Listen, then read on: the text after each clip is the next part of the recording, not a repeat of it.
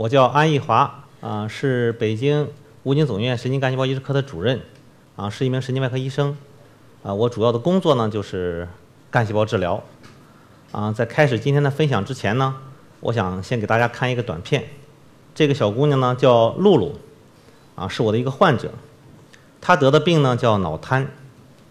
呃，脑瘫呢是儿童之中严重的影响他们的这个。运动功能还有智力的一个最主要的疾病之一，啊，我们中国呢有四百多万脑瘫的患者，啊，相当于一个中等城市的一个总人口量。这个露露呢是在一岁的时候被确诊得了脑瘫的，接受了四年多的康复治疗，到五岁半的时候呢到我们的科室来了。孩子的爸爸说呢，露露呢已经经历了四年多的康复锻炼，但是依然啊不能站立，不能走路。那么一旦摔倒了以后就爬不起来了，呃，接下来我再放一段视频，这是露露接受我们治疗后啊一个月，孩子的父亲呢用手机拍摄的视频，啊，我们可以看到仅仅一个月的时间，这个露露就可以自己站起来，啊，自己行走了，啊，虽然她走的还不稳，但是呢，随着时间的推移，她走的越来越稳，越来越远，一年半之后。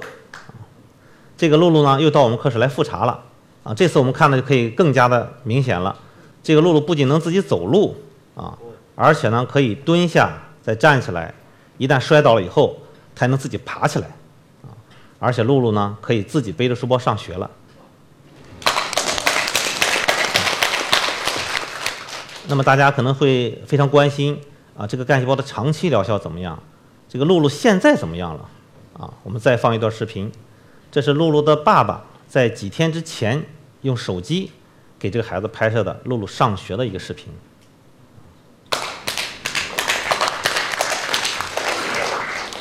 这个神秘的力量就是干细胞啊！说起干细胞呢，可能大家呃在座的都并不陌生，嗯，至少大家都听说过干细胞这三个字。但是呢，干细胞究竟是什么啊？可能很少有人能够讲清楚。那么今天呢，我就给大家分享一下干细胞的故事。我们知道。我们在座的每一个人，啊，都是由一个受精卵发育过来的。那么这个受精卵呢，就不断的分裂增殖，一个变两个，两个变四个，四个变八个，最后就变成了四十多万亿个细胞，组成了我们的身体。那么在我们的身体在成长的过程中，这个干细胞起的作用呢，就像是一个建设者，啊，通过不断的增加细胞的数量，让我们逐渐的长大。那么当我们长大成人之后，这个干细胞呢？又起到了一个修复者的作用，啊，不断的修复我们身体的衰老和损伤的细胞。那么，一九九六年的时候，美国的科学家第一次在大脑中发现有神经干细胞的存在，啊，从此呢，在全世界掀起了一股干细胞研究的热潮，啊，世界上许多国家都把干细胞作为战略性新兴产业来发展，我们中国呢也不例外。两千年，啊，我考取了北京天坛医院。王中成院士的博士后，那么王中成院士呢，是我们中国神经外科的创始人之一，啊，获得了国家最高科技奖。当时呢，王院士给我的课题就是看一看能不能用神经干细胞来治疗这些瘫痪的病人。这个课题在当时是非常有挑战性的，因为我们知道，一九九六年的时候我们才刚刚发现神经干细胞，而我做这个课题的时候是两千年，刚刚过去了四年的时间。我们和国际基本上是处在同一个起跑线上。那么，如果这个事儿做成功了，你就是先驱啊；如果失败了，那你就是先烈。但是呢，总得有人去做第一个吃螃蟹的人。所以呢，我用了整整两年的时间去做这个课题。我们最早呢是用这个大白鼠来做实验。我们把这个大鼠做成脑出血、脑血栓、脊髓损伤的模型，然后再给它移植干细胞。看看能不能恢复它走路的功能，最后呢，实验取得了成功，而且是非常圆满的结果。但是我仍然有疑惑，因为我们知道大鼠和人毕竟相差的太远，所以呢，在2002年的年底，我们又开始使用这个灵长类的动物来重复我们的实验。大家请看，这就是我们做的猴子的脑出血、脑血栓啊，这个模型啊，这些都是为我们人类干细胞移植事业做出贡献的花果山的主人。干细胞移植应用在猴子身上，效果呢也特别的好。这样呢，二零零四年的时候，受这个王荣成院士的委托，我就在北京武警总医院成立了全世界第一个神经干细胞移植科，开始用干细胞治疗各种我们传统的治疗方法所无法治疗的病人。二零零五年的二月份，天津的警察张磊遭遇了严重的车祸，啊，医生给他的诊断是特重型颅脑损伤，经历了几次的手术，啊，张磊的命呢总算是保住了。但是呢，他右半边的脑组织全部都没有了，啊，张磊成了一个真正的半脑人，不能与家人进行正常的交流，答非所问，非常健忘，左侧的肢体呢力量很差，啊，需要两个人搀扶着才能走几米远的距离。经过了一年多的康复锻炼，张磊呢基本上没有什么改善，怀着一点希望，二零零六年的三月份，也就张磊受伤一年多以后。啊，父母带着他来到了我们科室。啊，面对这个半脑人，我们都觉得非常为难，因为人的大脑神经啊是交叉支配的，左边的大脑呢支配你右侧的肢体，右边的大脑呢支配你左侧的肢体。那么现在呢，张磊是右侧的大脑啊全都没有了。我们做干细胞治疗的时候是需要把干细胞移植到你的损伤脑组织里，来修复你的神经的。对于这个右边大脑都没有的患者，我们把干细胞种到哪里呢？我就去找我的老师啊，王忠成院士，啊，王院士看了这个片子以后也觉得很犹豫，因为全世界都没有报道过如何来修复半脑人的神经功能，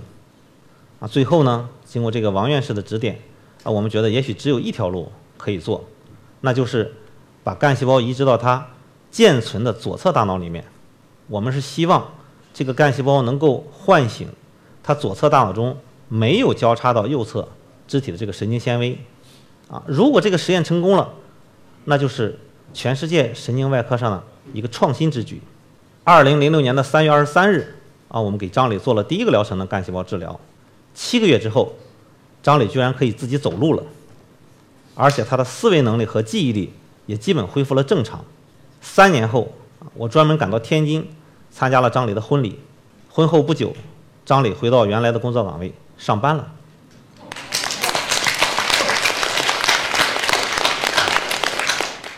二零零五年的八月二十四日，云南的武警战士董川在执行任务时呢，被一面倒塌的墙砸在了下面，战友们从废墟中把他给扒了出来，紧急送到医院。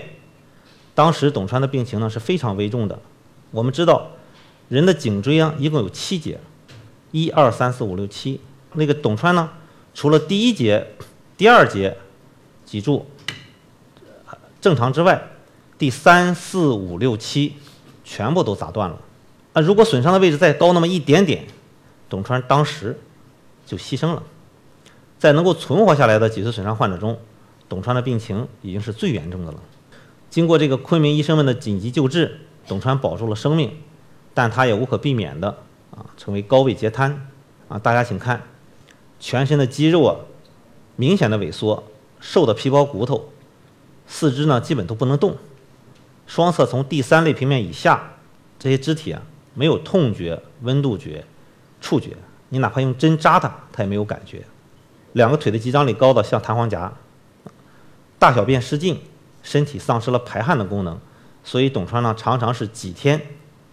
都是体温在四十四十度啊发高热。那么从此呢，这个二十四岁的武警战士就再也无法控制除了大脑啊除了这个头之外其他的身体的这个部位了。不能动，没有感觉，大小便都要靠父母来清理。所以，这个二零零六年的八月份，啊，董川的父母听说我们正在做干细胞治疗，就把这个董川送到了我们科室。但是呢，我们当时从来没有治疗过脊髓损伤这么严重的病人，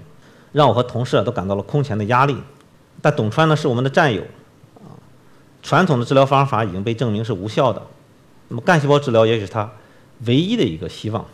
我们呢用手术刀把董川的皮肤、肌肉一层层的切开，暴露出他的这个脊椎骨以后，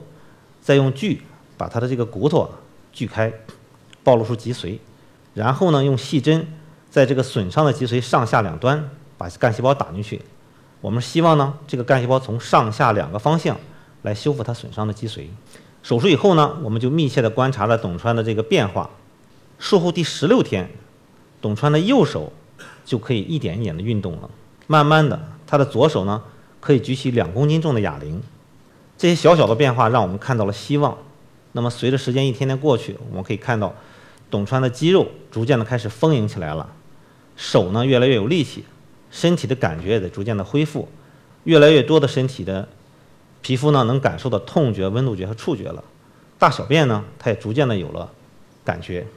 二零零七年的五月份啊，我们给董川做了第二个疗程的干细胞治疗。那么这一次呢，我们做了一个新的一个创新啊，因为我刚才给大家讲到了，第一次手术的时候，那个创伤是很大的，对吧？我们要把这个皮肤、肌肉全部切开，把骨头要切开，那么整个的过程呢要四五个小时啊，出血量也很多。那么这一次呢，我们就用两根细针，在这个 CT 机的引导下，精准的穿过他的皮肤、肌肉啊，以及两个椎椎体之间的那个天然的缝隙。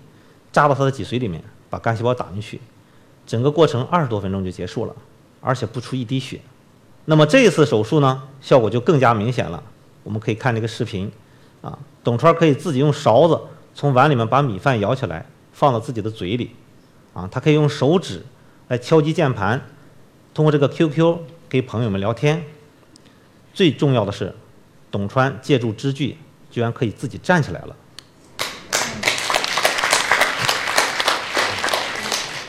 一个颈髓啊，三四五六七五个阶段完全断裂的患者，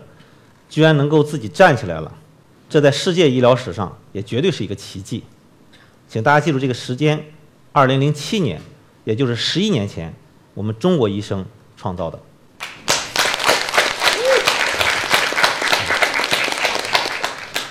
随着时间的推移，我们治疗的病人呢越来越多啊，截止到二零一五年的十二月份。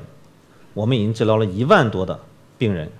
治疗的病种呢也越来越丰富啊，包括脑瘫、脑外伤后遗症、脊髓损伤后遗症、小脑萎缩、运动神经病、老年痴呆、帕金森、糖尿病、肝硬化等等。那么这在世界上也是绝无仅有的。患者的增加呢，也让我和我的团队用了更多的临床经验啊，我们发表了大量的文章啊，不仅是在国内，而且在国际上啊。最关键的是。这些经验都属于我们中国的医生。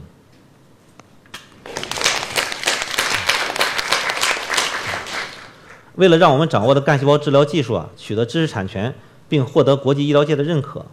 从2010年开始，我们就向世界上啊最权威的医学管理机构——美国的呃国立健康研究院，就 NIH 啊，相当于我们中国的卫生部，开始申请呢干细胞临床实验注册。我们先后申请了七项干细胞的临床实验，包括干细胞治疗脑瘫、脊髓损伤后遗症、脑中风、小脑萎缩、运动神经病、糖尿病、肝硬化，啊，每一项都获得了批准，进入了临床实验。那么在2017年的年底和2018年年初，我们干细胞治疗小儿脑瘫和干细胞治疗脊髓损伤后遗症，先后通过了美国 NIH 的三期临床实验，都是全世界第一个。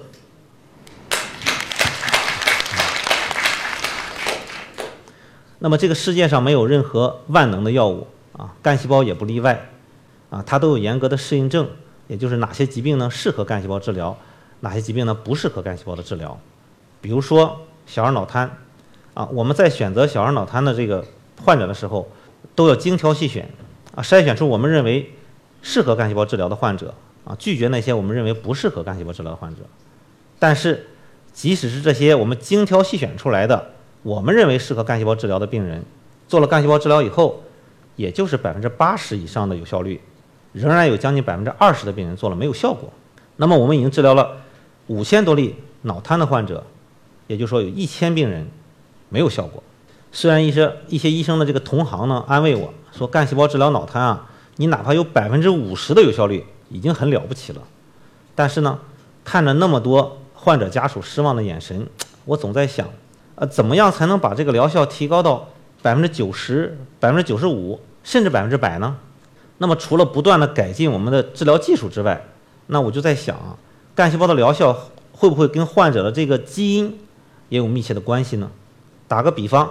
啊，我们在座的这些所有的人，绝大多数人对青霉素是不过敏的，对吧？但是也有少数人对青霉素就是过敏的，甚至还有极少数的人。哪怕他闻到青霉素的气味儿，都会严重的过敏反应啊，这就是我们基因的差异。